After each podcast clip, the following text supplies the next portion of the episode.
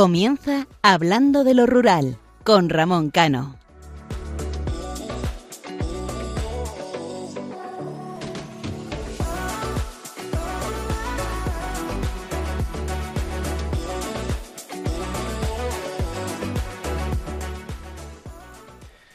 Buenas noches. No abandonamos esas reflexiones veraniegas y hoy quiero hacer hincapié en los campamentos de verano, lo que supone para los más pequeños, los padres, y en lo que repercute a los pueblos.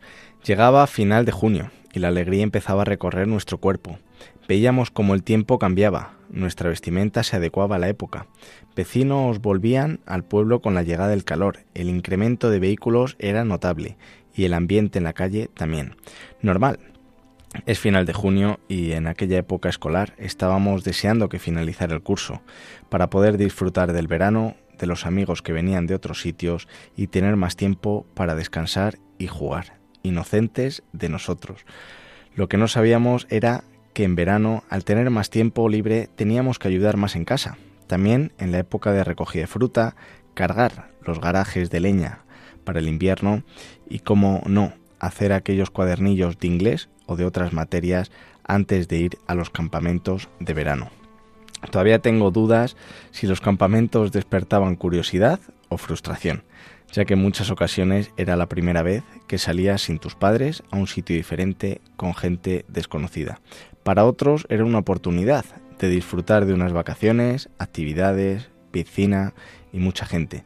Yo era de los primeros, no me gustaban en absoluto los campamentos, ya que disfrutaba mucho durante el verano fuera en la actividad que me encomendaran en casa, aunque no lo niego.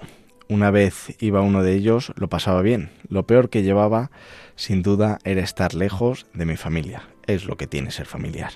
Pero centrémonos en esos días previos antes de partir hacia esos campamentos de verano. Comenzaban los nervios, los preparativos de ropa, marcar con tus iniciales cada prenda, despedirte de la familia. Y cómo no, esos consejos que te daban los padres, sobre todo el de pórtate bien y haz caso. Lo de comer no me lo decían, ya que el apetito lo tenía bien desarrollado. Recuerdo en un campamento organizado por la Caja de Ahorros de Ávila, en la que íbamos todos aquellos que nuestros padres tenían una cuenta bancaria en esas cajas de ahorros ya desaparecidas, la emoción de que íbamos varios del mismo pueblo y como venía mm, siendo de costumbre hacíamos piña y luego nos integrábamos con el resto de niños de la provincia. Aquellas jornadas deportivas, juegos, comidas y, cómo no, por las noches las historias de miedo que no te daban ganas ni de levantarte al baño, no fuera a ser que apareciera el fantasma. Historias que a día de hoy son totalmente imposibles de contar por la sociedad en la que vivimos, ya sabéis juegos y actividades que nos hacían ser más competitivos y que lo que estábamos deseando es que nuestros equipos ganaran para llevarnos el mayor número de medallas posibles una vez finalizado el campamento. Era como el trofeo a mostrar a tus amigos cuando eh, regresabas al pueblo, junto con la cantidad de historias que ya tenías para contar en las noches de verano, muchas ciertas, pero otras también inventadas. ¿Y qué decir de aquellos eh, campamentos pioneros en España en los que ibas para aprender inglés? Y yo creo que con lo que venías era con acento de otras partes, menos con el inglés. Al menos mi caso. Recuerdo ese campamento en un pequeño pueblo de Cantabria. También lo pasé fatal, no lo voy a negar. Ahí sí fui solo, sin conocer a nadie, menos mal que tenía algún don de gentes, y me hice rápidamente amigo, o al menos eso pensé yo, de los monitores. ¿Para aquí vamos a andar tonteando? Hay que ir a los que controlan para así tener algún que otro privilegio. De nada me sirvió. Los días se me hacían eternos con aquel tiempo que solo llovía en una época veraniega y yo no estaba acostumbrado. Lo único que no me cogí fueron los piojos, por aquello de tener el pelo fino y llevar un buen rapado veraniego. Analizando ahora con calma la situación, tampoco era para tanto, pero había que estar ahí, claro está. Lo que sí que me llamó la atención, y ahora lo corroboro, era lo que repercutía aquellos campamentos en los pueblos, de lo que mm, sé ahora se, se la conoce como la España vaciada en aquella época era la España rural llena. Semanas tras semanas, nuevos chavales hacían acto de presencia en los campamentos, gastaban las pesetas o ya empezaban los euros que les daban sus padres en comprar algún detalle para sus familiares, alguna chuchería o incluso comprar las tarjetas en los estancos para poder llamar por las cabinas de teléfono.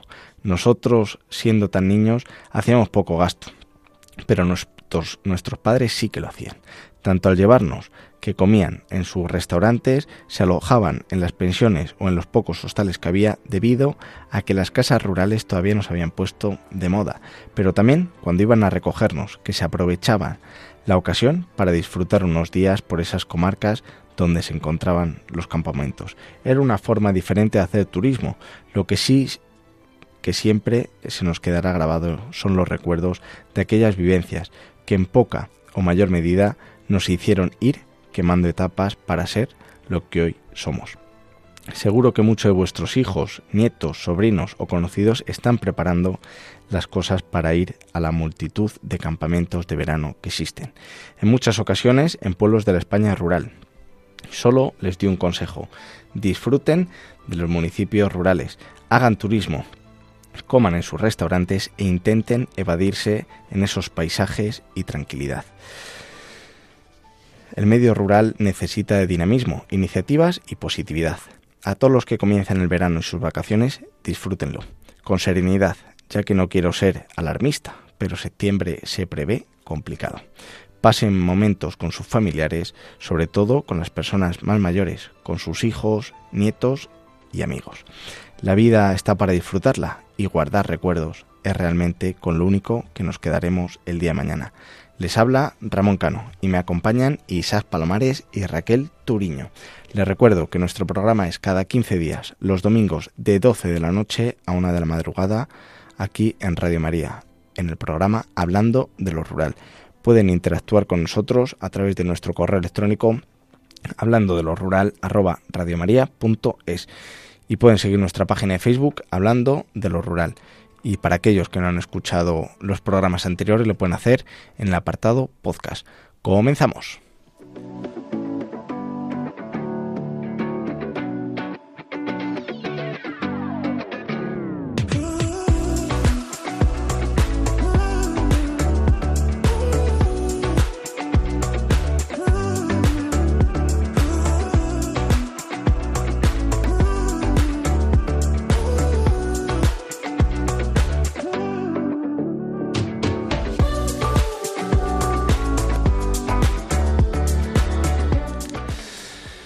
Pues vamos a dar la bienvenida a nuestros colaboradores. Isaac, muy buenas noches.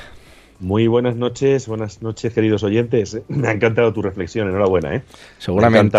Me, has, trasladado a, otros tiempos de mi vida en los cuales pues disfrutábamos de, efectivamente, de esos campamentos, de nuevos amigos, nuevas amigas. Era, era una maravilla. Hay que invitar a que, a que los padres se les quite el miedo que tienen hoy en día y que dejen volar a los hijos, que los dejen que se vayan a campamentos y que de vez en cuando se, se, se desconchen una, una, una rodilla o un codo, que no pasa nada. Yo por ese miedo no, no era. Yo era porque lo pasaba mal, de verdad. Ahora sí que es verdad que tienes otros medios, tienes un teléfono móvil, que, que tienes el WhatsApp, eh, puedes hacer videollamadas, pero en aquel momento era muy raro el niño que tenía un teléfono móvil o estaba la cabina en el, en el campamento y tenías que ir con esa tarjetita que comentaba a llamar y luego que te lo cogieran, porque no había teléfono móvil, eh, si tus padres no estaban en casa, olvídate. Entonces, yo lo pasé bien, pero sí que es verdad que no me gustaba. Yo disfrutaba más en mi pueblo. Ya, lógico, que el pueblo tira mucho. bueno, y ahora vamos a dar la bienvenida a la fémina del equipo. Eh, Raquel, muy buenas noches. Buenas noches, ¿qué tal compañeros? Muy bien. Yo aquí los campamentos eh, más así nombre ya los que yo pude asistir fueron en las CIES, en las Islas CIES, y en La Lanzada, la conocida playa de La Lanzada en las Rías Baixas. Eh, ¿Qué os voy a contar? Eh, ya solamente el sitio espectacular y después aquí se invierte muchísimo en, los campamentos, en, en el equipo de voluntarios que trabajan en ellos, en las empresas que los llevan a cabo y la verdad es que son días felices. Entonces tú te lo pasabas, eras de como Isaac, ¿no? Que os lo pasabais bien. Jova, calla, yo es que me lo pasaba bien, claro que me lo pasaba bien, pero es que además un por encima yo era la que cuidaba todo a todo niño que estuviera malo, que se encontrara mal, o vamos, yo era, no sé cómo explicarlo, pues eso, pues una especie de, madre. sí, entonces, bueno, pues al final, oye, me he llevado alguna camiseta de mejor mejor, ¿cómo era esto? bueno, pues mejor participante o mejor tal del día. Bueno, pues... Lo sigo haciendo, hay que decirlo. Mira que bien, aquí tenemos de todo en este equipo. Pues vamos a comenzar con el programa y en este programa continuamos conociendo la provincia de Soria. En la sección La voz de los pueblos haremos un repaso por los pueblos más bonitos de la provincia de Soria, degustaremos su gastronomía y mostraremos sus curiosidades. En el tema del día, ahora que está de actualidad, comentaremos la importancia de la prevención durante el invierno para evitar los incendios tan drásticos que ocurren con cada vez más frecuencia. Pero antes, como viene siendo habitual, les dejamos con una canción que a mí especialmente me encanta, luego les diré el porqué, que se llama Rosa Venenosa de Manolo Caracol.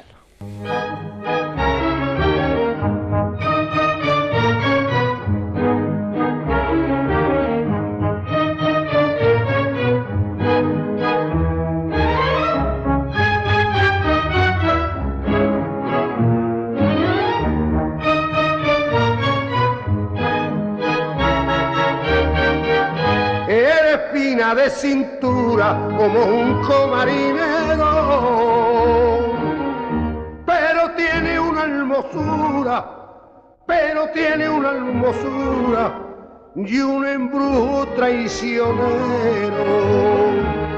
Que la daito a mi niño que no atienda mis razones. Y se muere de cariño llorando por los rincones.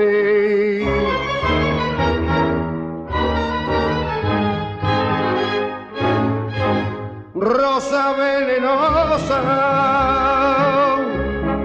cáliz de amargura bajo la de una buena moza, lunas de pecado que deja señales de pena mortales por donde han pasado. Eres una hoguera de color moreno y en tu negro pelo se muere cualquiera. Vete de mi vera, vete de mi vera, rosa venenosa.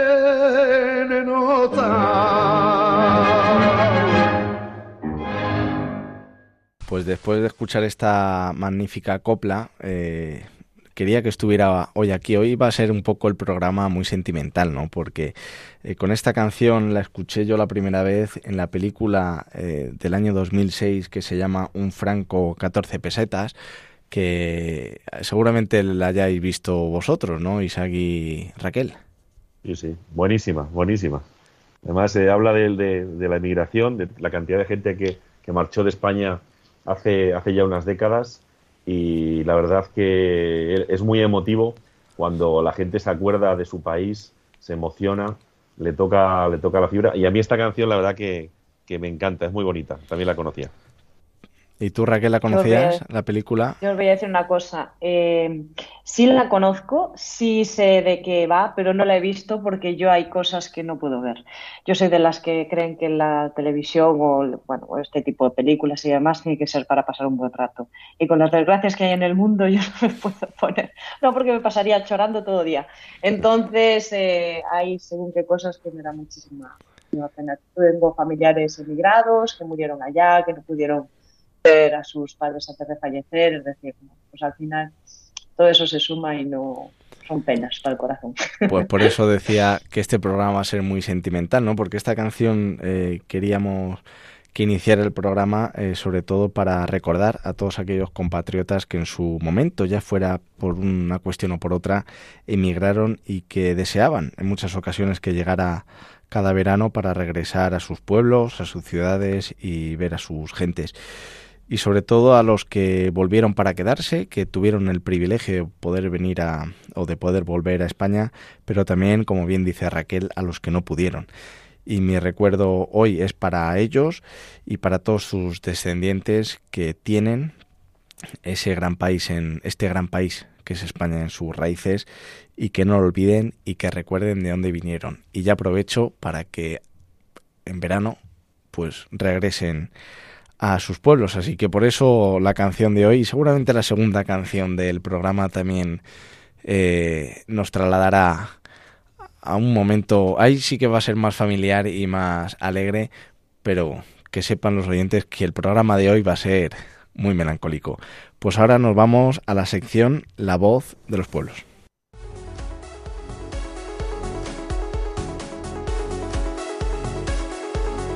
La voz de los pueblos. La provincia de Soria cuenta con numerosos rincones que dejarán a todos los visitantes con la boca abierta. Empezamos por el primer pueblo, Calatañazor. A pesar de ser un pueblo muy pequeño de esos que a nosotros nos gusta, es uno de los pueblos más bonitos de Soria, una villa con más de 10 siglos de historia que ha permanecido prácticamente inalterable con el paso del tiempo y que se levanta sobre una roca donde la piedra de sus murallas y casas se mimetizan a la perfección con un espectacular entorno. Paseando por este magnífico pueblo podrás eh, descubrir edificaciones que se han construido con material de la zona, desde el adobe y el barro hasta la madera del sabinar. En esta pequeña villa podrás encontrar los restos de su antiguo castillo, donde se conserva un lienzo y varias paredes de su patio de armas. También podrás visitar la iglesia de Nuestra Señora del Castillo o la ermita de la Soledad? Pues no le vamos a sacar eh, de ser el pueblo más bonito a Calatañazador, perdón, Calatañazor, perdón, sino que Yanguas también es que además se encuentra dentro de la lista de los pueblos más bonitos de España. Es decir, aquí tenemos título. Situado en la comarca de Tierras Altas, Yanguas se encuentra entre las colinas, entre los ríos Masas y Cidacos. Es aquí donde surge un pueblo de bella factura, donde las piedras son su principal protagonista, tanto en las calles como en los muros de sus casas. Gracias a su estado de conservación, la villa de Yanguas está declarada conjunto histórico-artístico entre los lugares de interés que podemos visitar en Yanguas podemos encontrar el puente de origen medieval que cruza el río Cidacos, así como su castillo del siglo XII, la iglesia de San Lorenzo o el Museo de Arte Sacro. Medinaceli. Al igual que Yanguas, Medinaceli también se encuentra dentro de los pueblos más bonitos de España, por lo que su inclusión en esta lista era más que obligatoria. Razones no le faltan, desde luego. Medinaceli está situado en el cerro de la Villa Vieja, y es un pueblo con encanto por el que han pasado todas las civilizaciones que puedan ustedes imaginar y que han dejado su huella. Celtas, romanos, árabes. Su historia, así como su riqueza patrimonial, también le ha valido para ser declarado conjunto histórico-artístico. Dentro de las murallas de Medinaceli pueden visitar innumerables monumentos de interés. Por ejemplo, el arco romano, el único de triple arco que se conserva en toda la península ibérica y que cuenta con casi 20 siglos de historia. En Medinaceli también pueden ver diferentes palacios, casas señoriales de gran interés, como la Casa del Concejo o el Palacio de los Duques de Medinaceli, así como monumentos religiosos como el Convento de Santa Isabel. El Burgo de Osma. El Burgo de Osma es una localidad que vive anclada en el pasado y por eso merece estar en esta lista de pueblos con encanto de Soria. Burgo de Osma aún mantiene dos de las murallas que se levantaron hace más de 500 años también, paseando por el Burgo de Osma, podemos encontrar numerosos monumentos de interés como la Catedral de Santa María de Asunción, el Palacio Episcopal del siglo XVI, su preciosa plaza de estilo barroco del siglo XVIII, además del antiguo Hospital de San Agustín o el Convento del Carmen, de principios del siglo XVII. Pues tenemos eh, ahora a Rello, que Rello también, por no salir de la lista, es uno de los pueblos más bonitos de Soria, y eso que no es muy conocido pero la verdad es que te impresionará desde el primer momento. Nada más llegar, ya te sorprenderá la impresionante estampa de la Villa de Reyo, sobre un risco de piedra caliza y rodeada de sus murallas del siglo XII, imponente. Visitar Reyo es viajar al medievo, una villa donde las piedras es la auténtica protagonista de este conjunto histórico-artístico. destacando su recinto amurallado, perfectamente conservado, así como su castillo. De Rello, otro edificio que sobresale es la iglesia de Nuestra Señora de la Asunción, de estilo barroco. Morón de Almazán. En la comarca de Almazán pueden encontrar numerosos pueblos de gran belleza, con conjuntos monumentales espectaculares. Por desgracia, algunas de esas localidades se están quedando deshabitadas. Son el claro ejemplo de la España vaciada.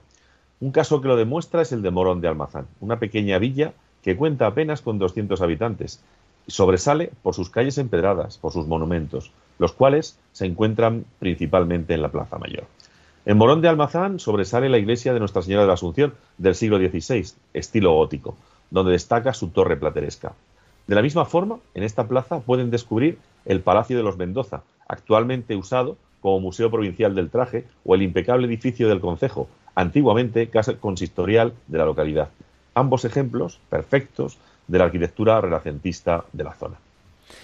Y como no, Vinuesa. Vinuesa es un bello pueblo soriano que se encuentra en la comarca de Pinares. Con apenas mil habitantes, destaca por su privilegiada ubicación a los pies de los picos de Urbión y la sierra de Cebollera.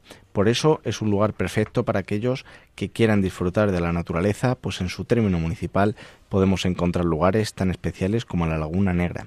La villa de Vinuesa tiene de igual manera un gran elenco de monumentos que poder disfrutar durante su visita. Así, entre los monumentos religiosos destaca la iglesia de Nuestra Señora del Pino, de estilo renacentista y construida a finales del siglo XVI, o la ermita de la Soledad, construida en el mismo siglo y de estilo gótico. Además, podemos ver diferentes palacios o casas señoriales, como el Palacio de los Marqueses de Vilueña del siglo XVII, el Palacio de Don Pedro de Neila o la Casa de los Ramos del siglo XVIII. Y ahora nos vamos a Monteagudo de las Vicarías.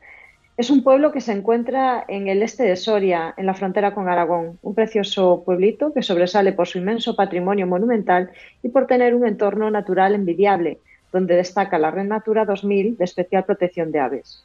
La villa histórica de Monteagudo de las Vicarías cuenta con un extenso patrimonio en el cual merece la pena detenerse. Por ejemplo, podemos encontrar el castillo eh, Palacio de la Recompensa, la iglesia Nuestra Señora de la Muela o la ermita de Nuestra Señora de Bienvenida. Recorre sus calles empedradas y disfruta de uno de los pueblos medievales con más encanto de Soria. Seguimos con Fuentebella. Como bien saben todos ustedes, la provincia soriana ha sido una de las más castigadas por la despoblación y por el éxodo rural, donde muchos de, de ellos seguían teniendo un encanto especial. Precisamente Fuentebella está situado en la zona de altas tierras sorianas se encuentra escondido entre montes y barrancos. Abandonado en los años 50, sigue siendo un precioso pueblo con sus casas de piedra rodeadas de una inmensa vegetación. Berlanga de Duero. Berlanga de Duero eh, fue un enclave fundamental en la historia de la Reconquista.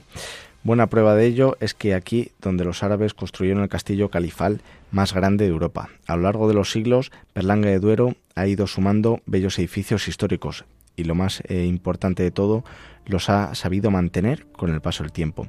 Lo que le ha valido eh, para ser declarado conjunto histórico-artístico y, como no, para ser considerado uno de los pueblos con más encanto de Soria.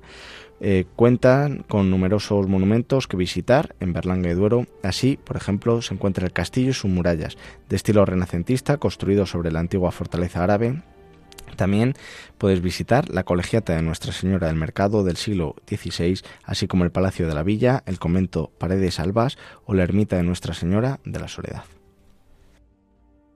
Continuamos con San Esteban de Gormaz. San Esteban de Gormaz es uno de los pueblos con más encanto de Soria. Es que no podemos evitar no decir que ninguno de los pueblos que estamos nombrando no tenga encanto. Prueba de ello es que la villa está declarada conjunto histórico-artístico. Situado a orillas del Duero y formado formando parte del Camino del Cid, San Esteban de Gormaz es un pueblo que te maravillará por todo el patrimonio que contiene. Entre los lugares que te recomendamos visitar, en Burgo de Osma destaca la iglesia de San Miguel, de estilo románico, erigida en el siglo XI. De igual manera puedes visitar los restos de su castillo medieval, el cual corona este bello pueblo y que fue construido en el siglo X. Otros lugares que puedes visitar son el parque temático del románico, la iglesia de la Virgen del Ribero o el Ecomuseo Molino de los Ojos. Y seguimos con Almazán. Almazán es para muchos una localidad desconocida. Sin embargo, les podemos asegurar que es uno de los pueblos con más encanto de Soria. Hablamos de un pueblo con una gran historia detrás, conquistada por los cristianos hace casi nada, 950 eh, años. O sea, fíjense ustedes, con el tiempo se ha convertido en una villa monumental que destaca por su patrimonio románico, con ciertas muestras de barroco, renacentista o gótico en algunas de sus construcciones. Buena muestra de ello es la inmensa cantidad de edificios de interés que podemos ver en Almazán. Por ejemplo, la iglesia de San Miguel del siglo XII, declarada bien de interés cultural y uno de los mayores exponentes del románico soriano, así como otras iglesias como la de Santa María de Calatañazor, la de San Pedro, o también el antiguo convento de la Merced pueden contemplar las antiguas murallas y sus puertas de entrada, la Plaza Mayor, la antigua Casa del Obispo o el Palacio de los Hurtado de Mendoza.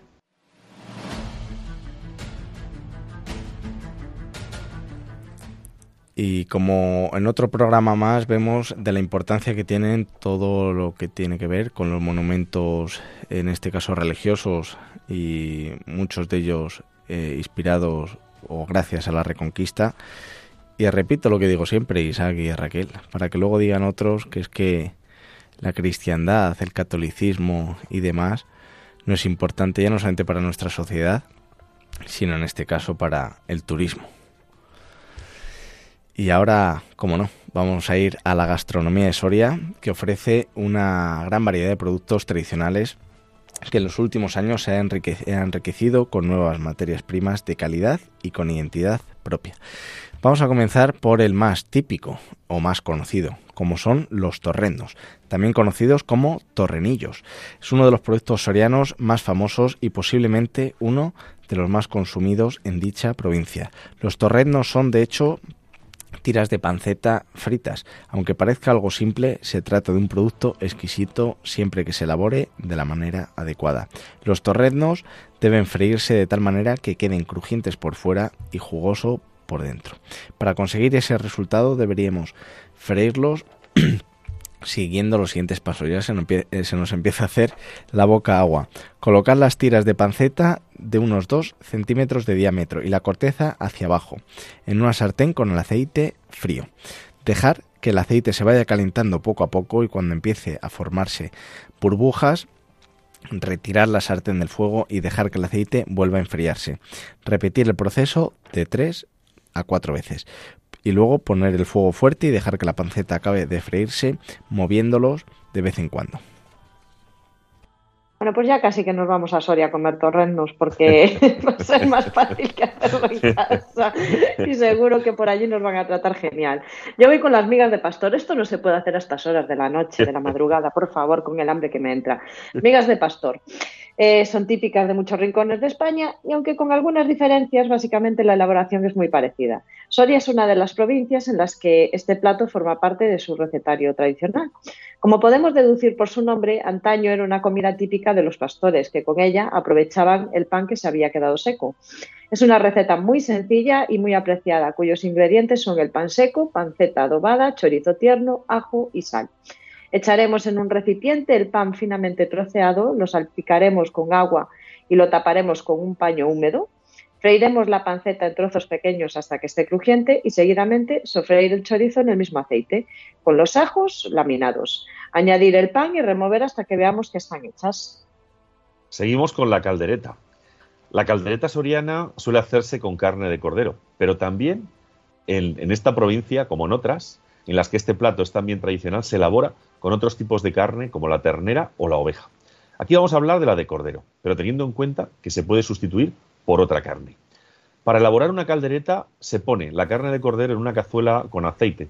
Se añaden cortados muy finos, dos cebollas, tres pimientos verdes y un tomate grande. Seguidamente echamos los dientes de dos cabezas de ajo, una guindilla, una cucharadita de pimentón y una pizca de sal. Echaremos agua cubriendo la carne y dos partes más. Pondremos la cazuela en el fuego. Dejamos cocer durante una hora y media muy despacito. La carne debe quedar muy tierna y con un poco de salsa. Al resto le añadiremos agua, sal y unas lonchas finas de pan. Con ello haremos una sopa para acompañar la carne. Esto la verdad que es un perdición, es una perdición a estas horas. Y ahora llega el cordero asado. El cordero asado es otra de las recetas típicas de Soria, así como el resto de la comunidad castellano-leonesa.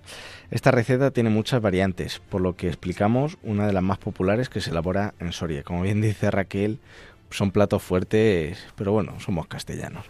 En una cazuela de barro colocamos el cordero con la piel en la parte de abajo, eh, frotarla con ajo y con un poco de manteca, echar por encima un poco de sal gorda, verter un vaso de agua por encima y meter en el horno ya precalentado a 150 grados. Dejar cocer durante una hora rociando de vez en cuando con su propio jugo. Al cabo, al cabo de la hora dar la vuelta a la carne y untar este lado también con manteca, poner el horno a 250 y dejar cocer hasta que esté dorado unos 45 minutos. Amón, yo noto como salivas, ¿eh? O sea, yo noto que se te está haciendo la boca agua, ¿eh? pues ahora yo voy con, la trufa, la trufa negra, que es un producto muy típico de la provincia de, la provincia de Soria. Ello se debe al hecho de que la trufa negra suele salir mucho en las encinas, árboles muy, muy abundantes en estas tierras. Se trata de una trufa registrada con el nombre de trufa de Soria, registro cuyo objetivo es conseguir la denominación de origen, trufa negra de Soria.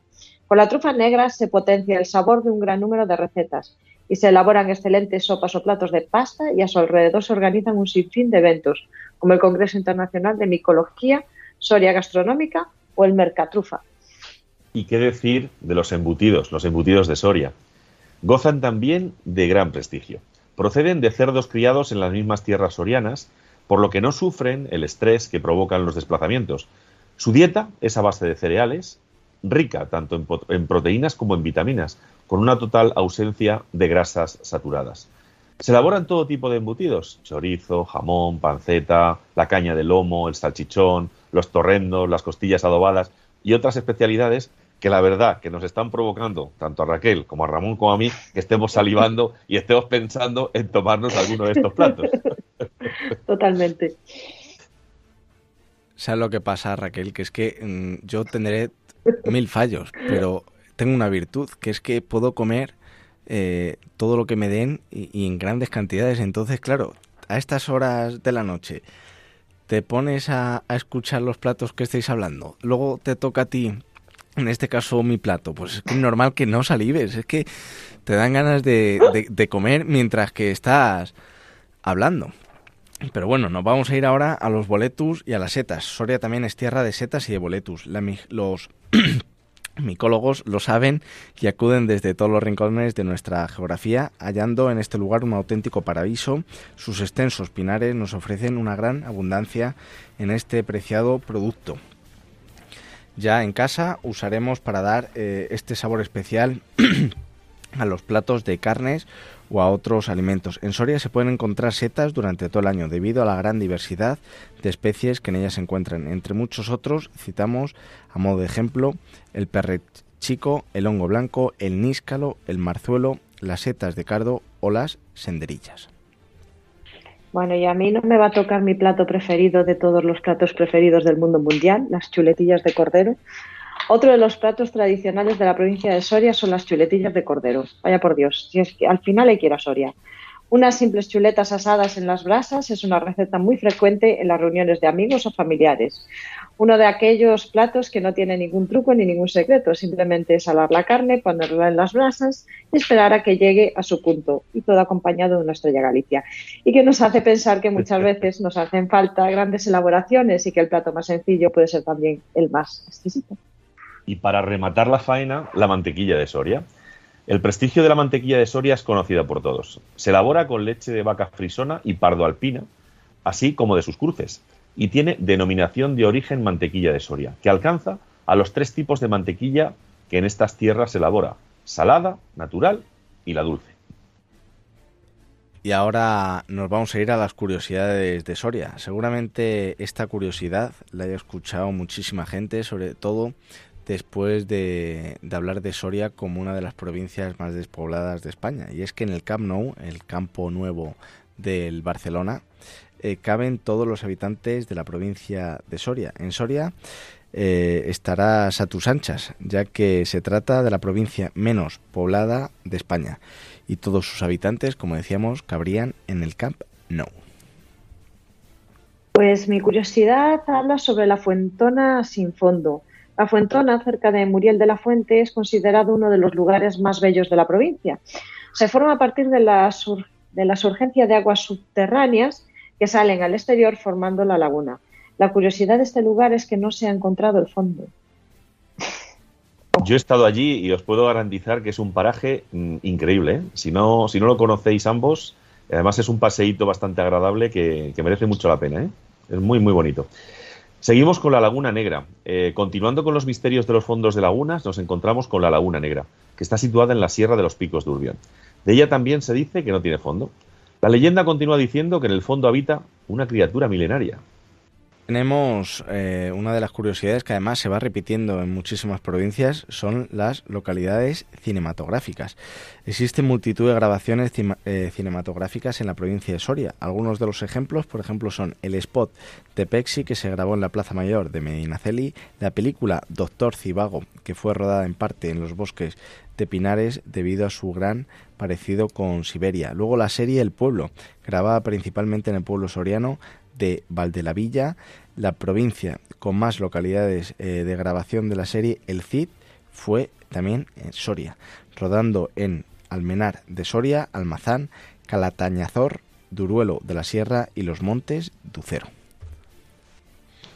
La tercera capital más fría es otra de las curiosidades que nos, que nos depara Soria. Se caracteriza también por su climatología eh, esta provincia, fría y seca en invierno y cálida con noches frescas en verano. Pero al contrario de lo que muchos piensan, no es la provincia más fría de España. Por delante en la lista de capitales más frías están Burgos y Ávila. Como no, mi provincia siempre presente. Y como decíamos anteriormente, volvemos a la melancolía. ¿Quién no, y además os voy a hacer esta pregunta Isaac y Raquel, ¿quién no recuerda esta canción que vamos a poner a continuación eh, de un mítico programa que recorría todos los pueblos de España y que nos embelesábamos todas las noches de verano eh, reunida en su mayor medida con la familia y nos lo pasábamos pipa? ¿Cuántos recuerdos de aquellas noches viendo el Grand Prix? ¿Sí o no, Isaac y Raquel? Sí, sí, sí, pero es que además, mira, os, voy a contar, un secreto, ¿eh? Yo he sido eh, participante del Grand Prix. No fastidies. Con mi pueblo, con Agudo. Sí, señor. Anda. Yo participé en el año 2001 contra Torrox, que es un pueblo malagueño. Sí. Y yo me tocó el papel de asesor cultural y nos ganaron, nos ganaron por cuatro puntos, pero fue una experiencia muy bonita, muy divertida y eso sí, te tirabas todo el día grabando. O sea que. Pues nada, tendremos que ver, ese programa. A mí es que el Grand Prix me encantaba. Era, me acuerdo perfectamente en, en, mi casa con mi familia viéndolo y es que no me perdía ni un programa. Era esa tensión a ver quién ganaba, con qué equipo ibas, cuando llegaba la vaquilla. La verdad es que es una pena que este programa no vuelva, ¿eh? Sí, y, otro. Y, otra, y, y perdón que os corte. La madrina que tuvimos nosotros fue Ivonne Reyes y la madrina de Torrox eh, era la Eva González, la mujer de Cayetano Rivero Ordóñez, justo recién elegida Miss España. Eres toda una caja de sorpresas, que, que mayor. que... Sí, señor, con Ramón Chu. Con Ramón García, efectivamente. Pues vamos a escuchar su magnífica y mítica canción.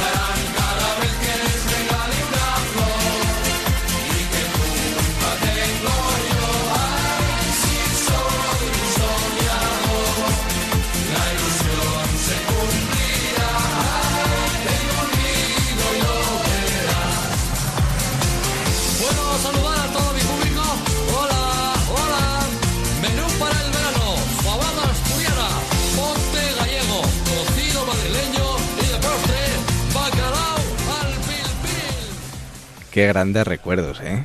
Esta canción. Bueno, la canción. Tengo, tengo que reconocer que ahora escuchándola detenidamente, claro, de aquellas éramos unos micos y claro, pues ni la escuchabas. La melodía es muy buena, pero ahora yo le daría un toque, un toque un poco más eh, de, de género neutro, de igualdad. la verdad. Pero está genial recordar todo eso. Es que era otra época, Raquel.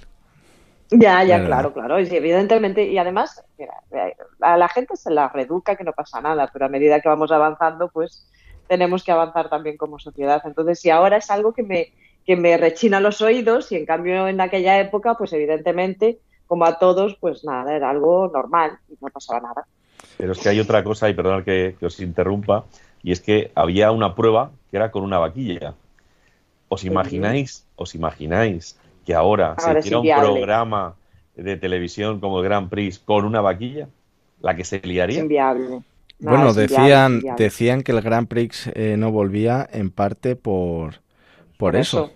Además, eh, tengo que hacer una, una o, o decir una en primicia que mientras que escuchábamos la canción, eh, es lo bueno de la tecnología, ¿no? Pues nos hemos metido en el programa del Grand Prix de ese verano en el que dice Isaac que participó y efectivamente aquí les, le vemos, aquí le vemos en el Grand Prix del, del verano como efectivamente ya él iba con su traje y ahí está. Hay que, Sí, añadir, señor. hay que añadir este enlace a las publicaciones de Sí, redes señor. sociales del Sí, programa. sí, ponlo, por Añadimos favor. también el enlace. Por, Por favor, ¿eh? porque llevo buscándolo años. Por lo cual, Años. efectivamente, lo que dice Isaac lo corroboramos desde, desde aquí. Así que, pues ahora nos vamos a ir al tema del día ya para finalizar el programa. Así que ahora nos vemos.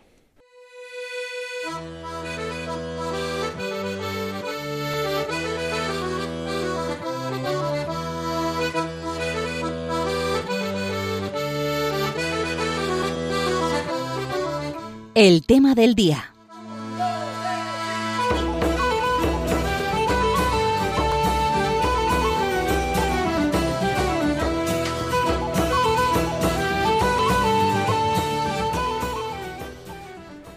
Y ahora que se habla mucho de incendios forestales, por desgracia, eh, vamos a hablar de la importancia que tiene un mundo rural vivo, un sector primario fuerte, sobre todo para prevenir los incendios forestales. En los últimos días los servicios de emergencia han luchado contra las llamas en distintos puntos, tanto de Cataluña, Aragón, Navarra, Andalucía y Castilla y León. Solamente en la Sierra de la Culebra, en Zamora, un enclave medioambiental y que forma parte de la Reserva de la Biosfera Meseta Ibérica, más de 30.000 hectáreas de bosques han quedado reducidas a cenizas y más de 1.250 personas han sido desalojadas de sus casas. En Málaga han ardido 5.000 hectáreas y en Cataluña 4.000. Todo ello días antes del verano, la estación en la que se acumula el grueso de los incendios forestales.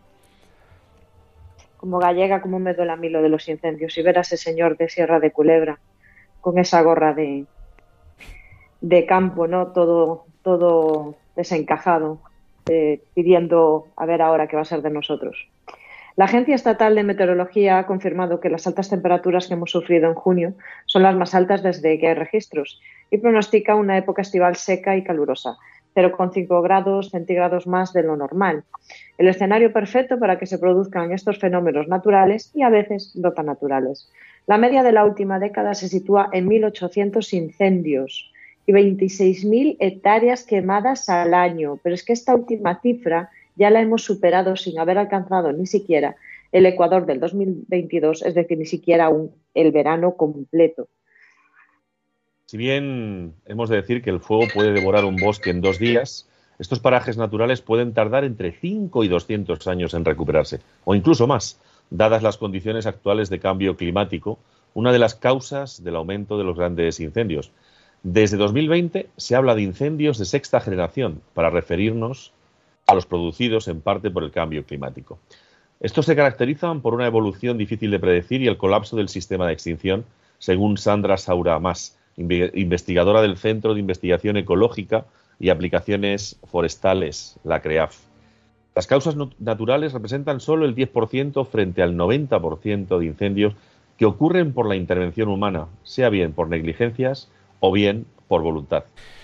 Otros de los motivos son el aumento de la extensión y continuidad de bosque, que ya no tienen tantos espacios abiertos que actúen de cortafuegos por el abandono de las actividades agrícolas y el silvopastora eh, y, el pastoreo. El aumento de la urbanización de las zonas naturales eh, como la consecuente presencia humana, ya sea líneas de alta tensión, colillas y una escasa gestión forestal, clareos, podas, desbroces. Por ejemplo, el incendio de la Sierra de la Culebra se originó por los rayos de una tormenta seca, pero se agravó por la deficiente gestión del bosque. A nivel social, eh, los incendios dañan la salud pública, tanto físicamente por la liberación de sustancias tóxicas y cancerígenas que tienen lugar cuando la combustión del bosque es incompleta, como psicológica, por la pérdida de fuentes de trabajo y la desaparición del paisaje. Cualquier pérdida, incluso si es por motivos materiales, como la casa o el paisaje que uno está acostumbrado a ver, implica un duelo. La devastación tras un incendio puede suponer una crisis importante caracterizada por el miedo, la ansiedad y la incertidumbre. Asimismo, el fuego destruye propiedades públicas y privadas, casas, naves, empresas, y perjudica a la economía del territorio al afectar directamente a la productividad del sector primario, la agricultura, la ganadería y el ecoturismo. La observación del lobo en libertad en la Sierra de la Culebra, por ejemplo, atrae a más de 3.000 eh, turistas al año, con una permanencia media de cinco días en las zonas de observación y un gasto aproximado de entre 38 y 65 euros por persona y día según datos del Ministerio de Agricultura, Pesca, Alimentación y Medio Ambiente. Unos beneficios que el paisaje calcinado pone en peligro. El suelo es la víctima más crítica de los incendios, al ser la base de todos los ecosistemas terrestres. El fuego afecta a sus propiedades y a su productividad, lo que favorece la erosión, la pérdida de nutrientes y la alteración de la vegetación. Un centímetro de suelo quemado puede tardar entre 100 y 200 años en recuperarse. Además, la capa que se pierde, que es la más superficial, es la más valiosa y fértil. Por eso, si los daños son importantes, hay que evitar que se agraven por la erosión. La flora, por su parte, responde al fuego dependiendo de las habilidades de cada especie para tolerarlo y de los mecanismos de regeneración que posea. Por ejemplo, las especies rebrotadoras, como las encinas, el aladierno, la coscoja, son capaces de crecer rápidamente después de arder. Otras pueden germinar porque el fuego no afecta a sus semillas. Las que se mueren y no vuelven a reaparecer es porque no tienen ninguna de estas estrategias. Y como vemos, Isaac y Raquel, la importancia de que exista vida en el medio rural y en los pueblos, de que el sector primario pastoree eh, esas zonas eh, de arbolado y de, y de montaña para prevenir los incendios forestales. No hay mayor, o mejor dicho en este caso, que era que los incendios se apagan en invierno y no en verano. Así es. Totalmente prevención y, y, trabajo forestal durante todo el año. O sea, y además es que nos evitaríamos muchísimo. Hay mucha gente que a lo mejor si no le hablas de dinero no lo entienden, pero la cantidad de dinero que se invierte en, en procesos de extinción en verano podrían evitarse perfectamente teniendo una buena gestión en el invierno de, estos montes, ¿no? Lo que venía siendo hace hace años las cortas, ¿no? Que, que, al fin y al cabo la gente de los pueblos sí que es verdad que ahora tenemos varios problemas, ¿no? Que cada vez hay menos gente joven en los pueblos porque al fin y al cabo es un trabajo duro, pero también sería la forma perfecta de incentivar laboralmente y con trabajos estables durante todo el año en esa prevención eh, y si a eso le sumamos que cada vez habría más eh, agricultores, por lo cual menos eh, parcelas abandonadas, habría más ganaderos, sobre todo en extensivo, menos zonas de, de arbusto, de masa forestal, eh, tal y como está a día de hoy, sino limpia, pues seguramente se evitarían mm, lo que tú, lo que tú comentas realmente, que el, coste que supone la extinción del incendio, la prevención no llegaría ni siquiera a un tercio de ello. Fijaros, aquí, eh, aquí al ladito, en, en Boadilla del Monte, desde hace unos años eh, tenemos las ovejas bombero. Eh, viene, viene un rebaño, un rebaño que pasa, pues pasa una temporada larga aquí y hace que se coman, se coman los pastos, las, las malas hierbas, y al final, pues es más fácil prevenir eh, si hay un incendio, porque va- el mejor cortafuego que hay es el que genera, en este caso, las ovejas. Imaginaros, si seguimos por la deriva en la que estamos, dentro de 8 o 10 años, que van a estar abandonadas muchísimas zonas de este país, eh, llenas de, ma- de maleza, de vegetación. Allí una chispa de un rayo va a originar eh, fuegos o incendios tan devastadores o más que los de la Sierra de la Culebra. Y de esto la gente, no, yo creo que no lo ve, no, no, no se da cuenta y el camino que llevamos es, es malo y peligroso. Incluso yo ya pienso que llegará un momento que diga, "Pff, que arda lo que quiera, si nos da igual. Y esto es triste. Pues así es, exacto. Y aparte que hacen doble función, por ejemplo, el ganado. Ya no solamente es que limpie, sino que abona. Entonces, eh, bueno, decían la importancia que tenía en su momento la transhumancia para trasladar semillas que llevaban, por ejemplo, las ovejas o el resto de animales, ya no solamente en el estómago, sino también en, en- en la lana de, que transportaban de un lado a otro. Así que, pues nada, queridos compañeros, eh, os despido otra madrugada o noche más aquí con vosotros. Ya sabéis que es un placer eh, teneros y escucharos. Así que nos vemos en el próximo programa de aquí a 15 días. Y les recuerdo a todos nuestros oyentes que pueden escuchar eh, los podcasts en la página de Radio María, en el apartado podcast, en el programa Hablando de lo Rural. Nos vemos en 15 días.